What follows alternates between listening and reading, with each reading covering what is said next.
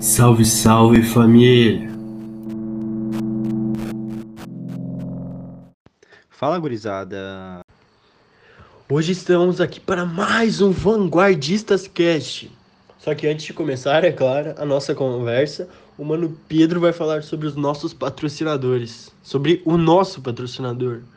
Já pensou em baixar um aplicativo para ler os seus livros favoritos sem sair de casa? Pois é, eu também não. Mas mesmo assim, vai lá conferir o nosso aplicativo, o Leve Saraiva, o melhor aplicativo para ler os seus, os seus livros sem sair da sua casa. E lembrando, rapaz, para mandar as perguntas hoje, elas vão começar a partir de 100 reais e aí vai subindo. E é isso, né? Bom, hoje vamos falar sobre o modernismo. Ele mesmo, ele que foi um movimento literário que apresentou a ruptura com os padrões e as inovações. Mas para começar tudo isso aí, vamos falar sobre as vanguardas, que foram movimentos artísticos que ocorreram na Europa durante o século XX. Todos eles apresentavam como principais características a oposição ao academicismo, né, a tradição, e a adoção de projetos inovadores e experimentais. É isso mesmo, Pedrão. Além disso, os vanguardistas tiveram um grande desafio na nova linguagem. Uma nova linguagem que fosse capaz de expressar a ideia de velocidade, capturar a essência que era transformada da, da eletricidade, o dinamismo dos automóveis, sabe? E dentro disso tinham as vanguardas artísticas europeias que se destacavam, como o cubismo. E não, a gente não está falando de Minecraft.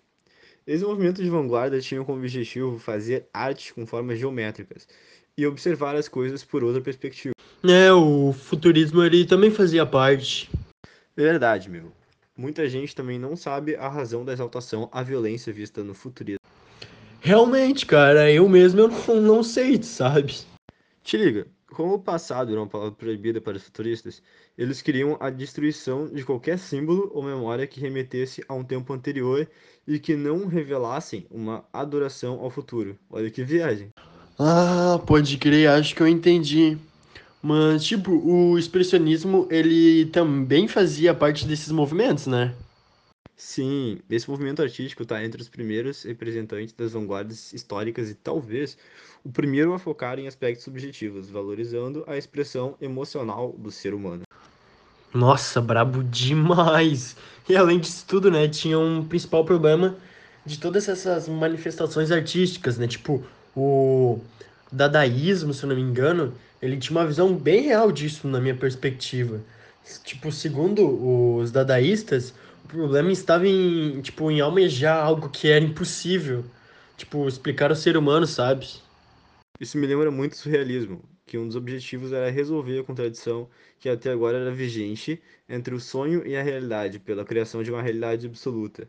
Essa perspectiva levou esses artistas a buscar inspiração nas obras do psicanalista Sigmund Mano Freud, trazendo para a arte o irracional, o inconsciente explorando o imaginário e os pulsos ocultos da mente. É isso mesmo, Pedrão. Agora vamos para os beats, né? Para ver o que a rapaziada mandou aí para nós. A primeira pergunta é do mano Bafo666 e diz o seguinte: Manda salve para BH. Salve. Família, queria saber por que não se pode falar em uma tradição específica das vanguardas. Salve para para BH e pro mano Bafo aí 666. E cara, era porque cada uma criava algo novo, saía da caixa, buscava uma visão de novas per per perspectivas, sabe?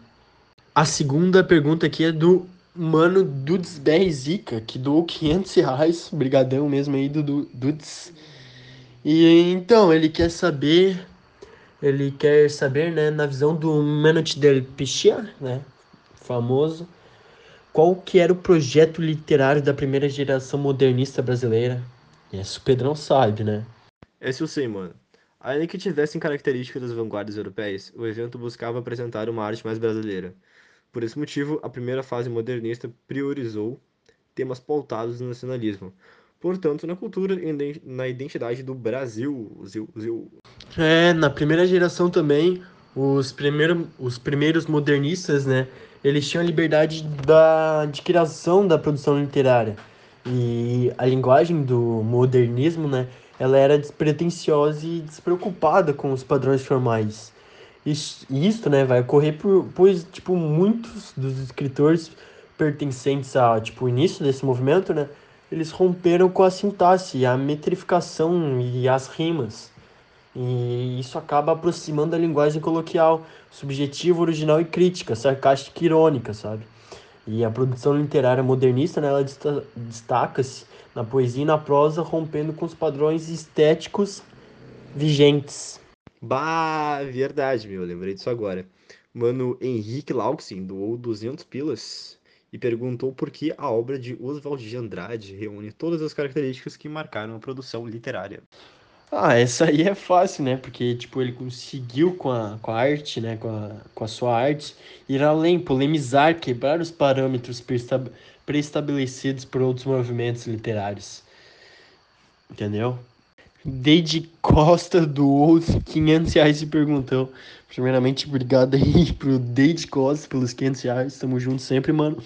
Qual foram os momentos marcantes da vida de Manuel Bandeira que influ influenciaram sua obra? Em 1903, se eu não me engano, ele entrou no curso de arquitetura da Escola Politécnica de São Paulo, mas ele acabou parando de estudar para tratar de uma tuberculose que ele teve. Daí, 10 anos depois, ainda doente, né, ele foi para a Suíça para tentar tratar a tuberculose, onde ele ficou, tipo, um ano, de 1913 a 1914.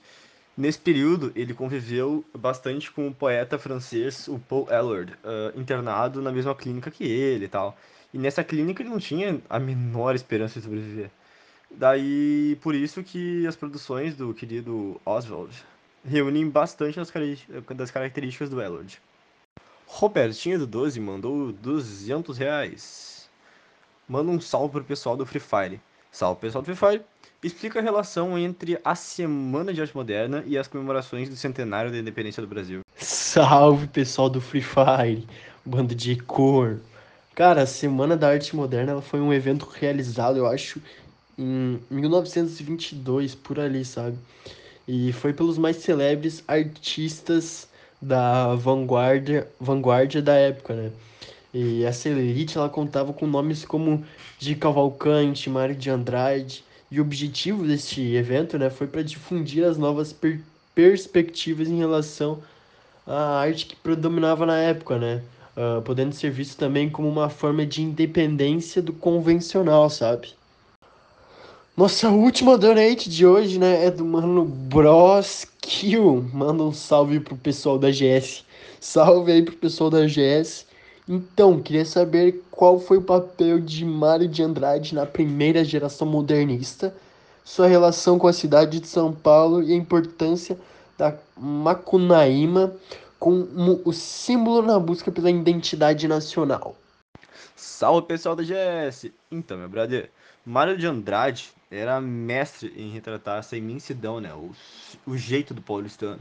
E as tradições simples que até hoje elas, elas têm base na sociedade, né?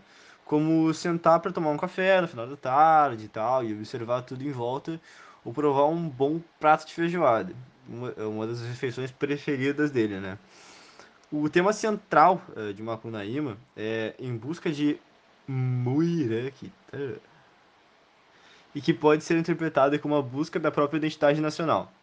Se tu for interpretado dessa forma, o leitor pode concluir que o Mário acreditava que através das lendas, dos folclores, das, das composições populares da região ali, encontrava-se o melhor caminho para achar essa tal da, da identidade nacional. Ah, é isso por hoje então, Pedrão. É isso mesmo, cara.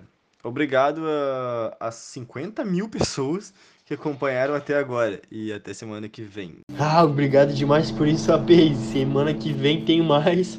Valeu, falou e é nóis!